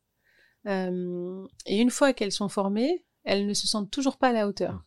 Donc il y a un problème de légitimité, de confiance en soi, de, il y a un problème de, de, euh, de posture, euh, il y a un problème aussi de, il y a un problème aussi de, de, de relation euh, aux hommes. Quand on est seul dans une équipe de, de mecs, Mm. c'est compliqué de faire sa place. Donc, donc on les prépare à tout ça parce que ce qui les attend, clairement, vu que il y a que 14% de codeuses en France, ce qui les attend clairement, c'est de travailler en majorité avec des hommes. Donc c'est ça qu'on, c'est ça qu'on prépare. On prépare des compétences techniques, des compétences transversales et des méthodes. Mais ça peut servir, enfin, ça sert clairement aussi dans la vie personnelle. Parce que ces choses-là, c'est, enfin, et c'est aussi l'histoire de, un peu de, de, qui peuvent aider aussi à sortir de la précarité. Au- Au-delà du salaire, ça va être toutes ces, tous ces soft skills qu'elles vont, qu'elles vont pouvoir intégrer et, ouais, qui vont, qui vont leur permettre de, de, de step up. J'ai pas de meilleur mot. Ouais, exactement. Elles, euh, elles montent en compétences, elles, euh, elles s'en servent pour d'autres situations. Elles, euh, on, voit même qu'elles, euh, qu'elles, euh, qu'elles prennent confiance en elles. euh, on, on voit même la progression entre le début et la fin de la formation. Dans le, Dans la dans la posture. manière, dans la posture, Ouais. dans la manière de parler, dans la manière d'argumenter aussi, enfin, de, et de se, et de montrer sa légitimité. Ouais, ouais. Des, des- on, on démarre avec des simulations d'entretien. Mhm. Euh, entre les débuts et les, et les, et les, et les fins de parcours, c'est complètement différent. Ok. Elles savent mieux se défendre, mieux valoriser leurs compétences, leur parcours. Et ça, ça fait du bien de voir que, en fait, euh, c'est pas juste, euh, c'est pas juste des compétences techniques qu'on Mm. transmet aux femmes. C'est, c'est, c'est aussi tout un, tout un, tout un kit euh, qu'elles doivent s'approprier, qu'elles doivent pratiquer et qui leur permettent euh, d'évoluer. les décodeuses, évidemment, il y a une portée féministe. Mais enfin, là, parce que tu me dis, c'est euh, ça va au-delà de simplement former des femmes pour la tech. Ça va être aussi entre guillemets euh, aider les femmes à, se sentir légitimes et voire à s'imposer quand il faut s'imposer, parce qu'il y a des moments où il faut s'imposer. Et euh, je sais que c'est une problématique qui tient très à cœur, hein, sinon tu t'aurais pas créé des codeuses.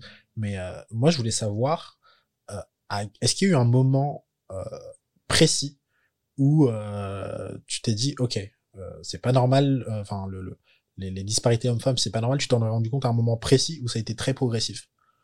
Parce que je connais des, des femmes qui ont eu un déclic comme ça qui était assez fou. Genre avant, elles se rendaient pas compte que bah c'était ça ou ça, c'était pas normal. La charge mentale, elles s'en rendaient pas forcément compte. Euh, les disparités de salaire aussi. Et il y a eu un moment clé et d'autres femmes qui vraiment très progressivement se sont dit non mais c'est absolument pas normal cette situation. Ah oui, mais moi je m'en suis rendu compte euh, durant ma vie professionnelle euh, en banque. Je voyais bien que les carrières des hommes, euh, elles allaient beaucoup plus vite que les carrières des femmes.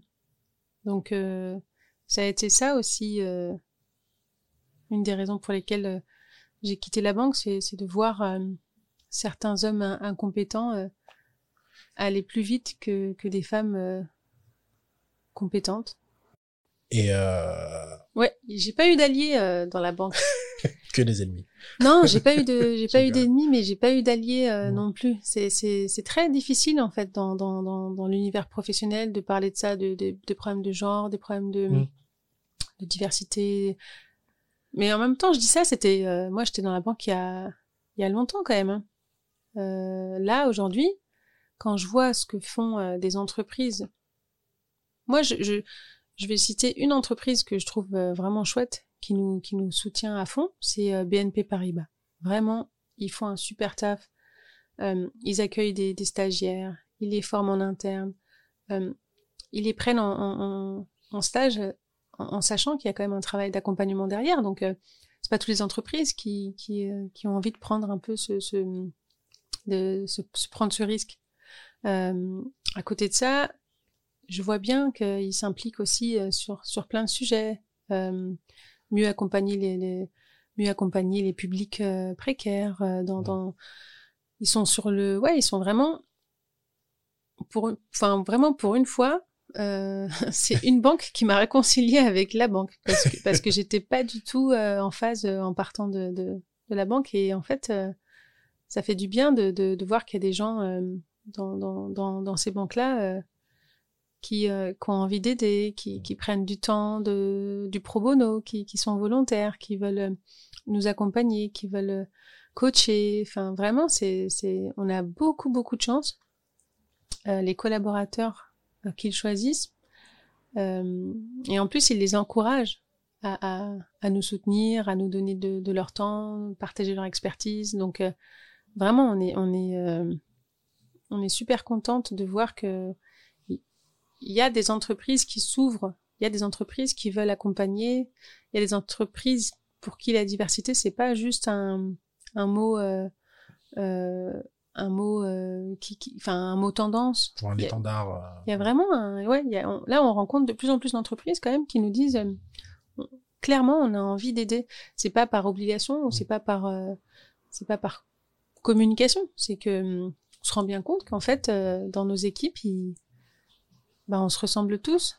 Et en fait, euh, il y, a, il y a des problèmes. Ça veut dire que Mm. on recrute pas de la bonne façon. Mais Ça, c'est énorme.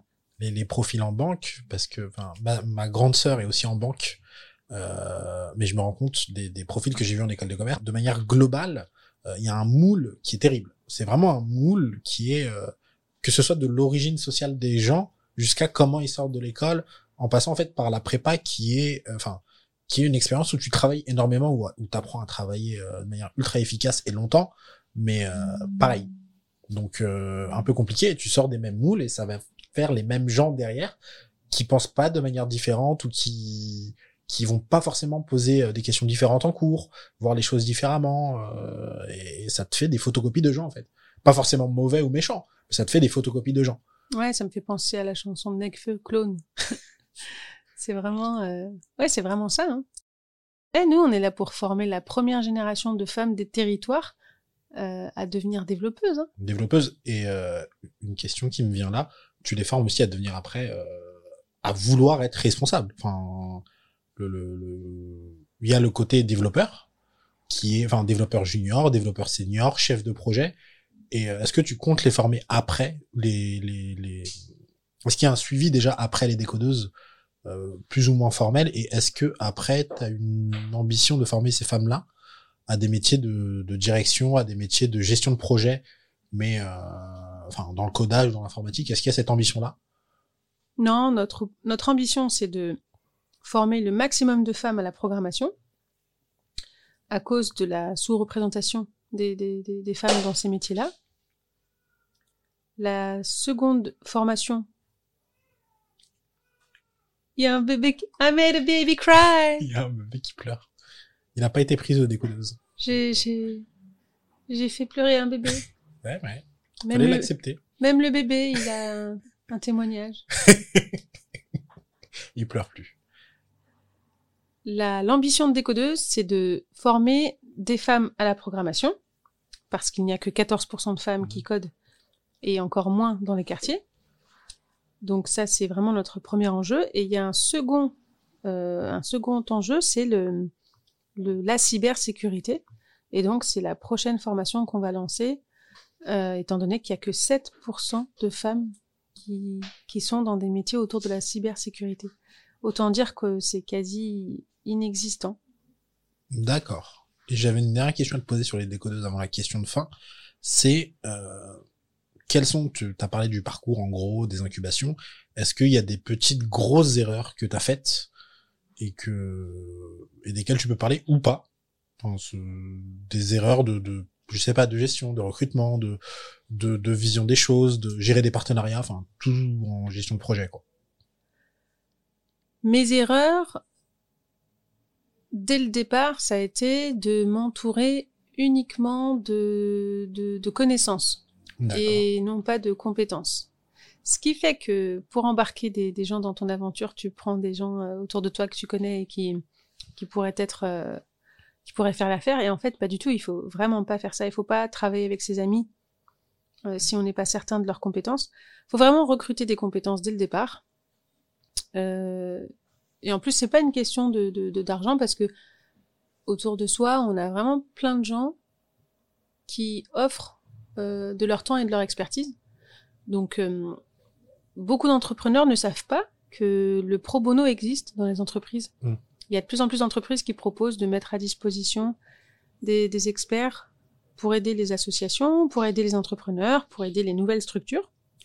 Euh, la deuxième erreur que j'ai faite, c'est de d'avoir passé trop de temps euh, sur le terrain et pas assez euh, à commercialiser. Et donc, euh, je trouve que j'ai perdu quand même euh, un an, Euh, même si le travail sur le terrain c'était très très important, mais ça, ça signifie aussi que comme c'est une association, j'ai passé beaucoup de temps à faire du bénévolat et, et donc à aller chercher les fonds un peu trop tard.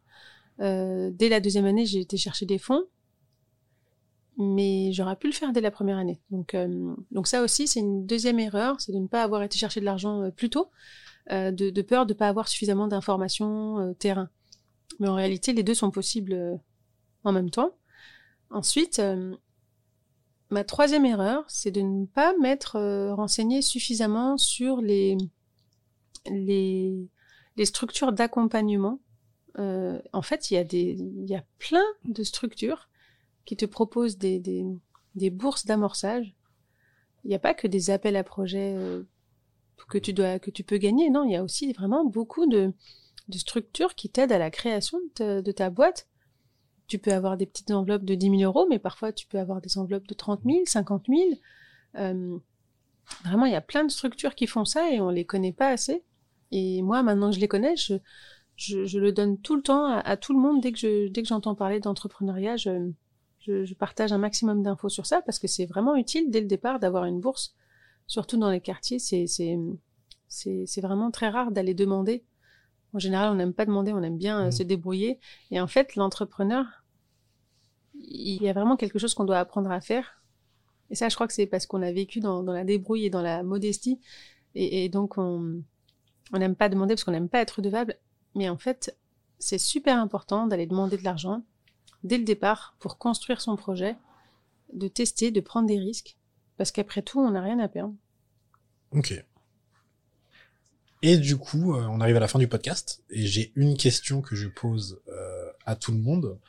Euh, je te l'ai envoyé par message. Je sais pas si, si tu as eu le temps d'y réfléchir, mais euh, c'était, c'est pardon, c'est est-ce qu'il y a un moment, une rencontre, quelque chose dans ta vie qui semblait anodin au moment où ça s'est passé, mais qui a absolument changé tout ton parcours? Ouais. Mon prof de philo au collège, il a complètement changé euh, ma vie. Euh, à l'époque, c'était déjà en fait euh, une personne que, j'aimais beaucoup et qui m'a montré combien j'étais capable. Mais des années après, en fait, je me, rends compte combien cette, cette personne, elle a été, elle a eu un, un impact positif beaucoup plus fort que, que ce que j'imaginais, parce que même aujourd'hui, argumenter, défendre, prendre position, partager ses, avoir le courage de ses opinions, euh, persévérer, euh, c'est, c'est, je pense que c'est lui qui, qui nous a transmis ça quand, euh, quand il est arrivé dans notre collège pour la première fois et que et qu'on a été euh, une classe euh, pilote avec lui. C'est c'est- c'est c'est vraiment, euh, je, je, je pense très souvent à lui. Hervé Fradé, si tu nous entends, euh, vraiment, t'as as changé, euh, t'as changé la vie de de, de Swad euh, et je pense de, de, de pas mal de collégiens. Euh, C'était une, une une personne qui nous a permis, avec les mots, de de- d'aller loin, de d'exprimer vraiment ce qu'on ressentait, de, de... il nous a vraiment montré le, le, le pouvoir des mots. Et aujourd'hui, quand j'entreprends, quand je me défends, quand je parle de mon projet, quand je pitch, quand je rencontre des investisseurs, quand je, je dois convaincre, persuader, je me rends compte à quel point c'est son entraînement à lui qui me sert encore aujourd'hui. D'accord. Et c'était aussi, il y avait aussi un côté esprit critique à développer, euh, la curiosité, s'intéresser aux choses, tout ça. Complètement, ouais. euh, aller lire euh, ce qu'on n'avait pas l'habitude de lire, aller frapper aux portes qu'on n'osait pas, qu'on n'osait pas, euh, euh, ouais, les portes qu'on n'osait pas approcher, euh, parler avec des personnes qui sont complètement à l'opposé de nous. C'est simple, hein, mais on était dans l'entre-soi et en fait, aujourd'hui, je me rends bien compte que l'entrepreneur, c'est vraiment une personne qui qui, doit savoir parler avec tout le monde, de l'investisseur à, certes le client, le, bénéficiaire, le, euh, les institutions, les collaborateurs, enfin ouais, tout le monde, tout le monde, tout le monde. euh. Donc c'est, c'est, ouais, il nous a vraiment bien, bien armés. En tout cas, c'était très cool. Merci de nous avoir reçus, Swad. Merci à toi. Et du coup, est-ce qu'on peut s'informer pour les décodeuses Alors déjà, faut nous suivre sur Instagram, Twitter, LinkedIn, Facebook, Décodeuse, D-E-S, C-O-D-E-U-S-E-S. On a notre site internet décodeuse.org. Euh, on fait des formations, des actions de remobilisation, de l'accompagnement à l'emploi dans le numérique. Aujourd'hui, on est sur euh, Belleville. Demain, on sera dans d'autres territoires. Donc, euh, n'hésitez pas à venir nous voir. N'hésitez pas à nous écrire contact@décodeuse.org et puis surtout suivez-nous sur nos réseaux. Et est-ce qu'il y a un moyen de soutenir des codeuses ou de participer, si on a envie, si une femme nous écoute et souhaite euh, participer au programme, comment on fait? Pour participer au programme, il y a un formulaire d'inscription dès que on ouvre des sessions. Il y a un formulaire d'inscription en ligne, il suffit de le remplir et, euh, et ensuite on s'occupe du reste. D'accord, très bien. Bah, merci Swad. Merci à toi, C'est la fin de ce podcast. À la prochaine. à bientôt. Merci d'avoir écouté ce premier épisode jusqu'au bout. J'espère que ça vous a plu. C'était en tout cas un vrai plaisir à tourner et je suis plutôt content du résultat pour un premier épisode. Si vous êtes intéressé par ce que font les décodeuses, vous trouverez en description les liens qui mènent directement à leurs réseaux sociaux et à leur site web. À Beauparleur, on a également d'autres podcasts que celui-là. Le mieux, c'est de nous suivre sur Instagram, Beauparleur tout attaché et au pluriel. Les liens sont également en description. À très vite.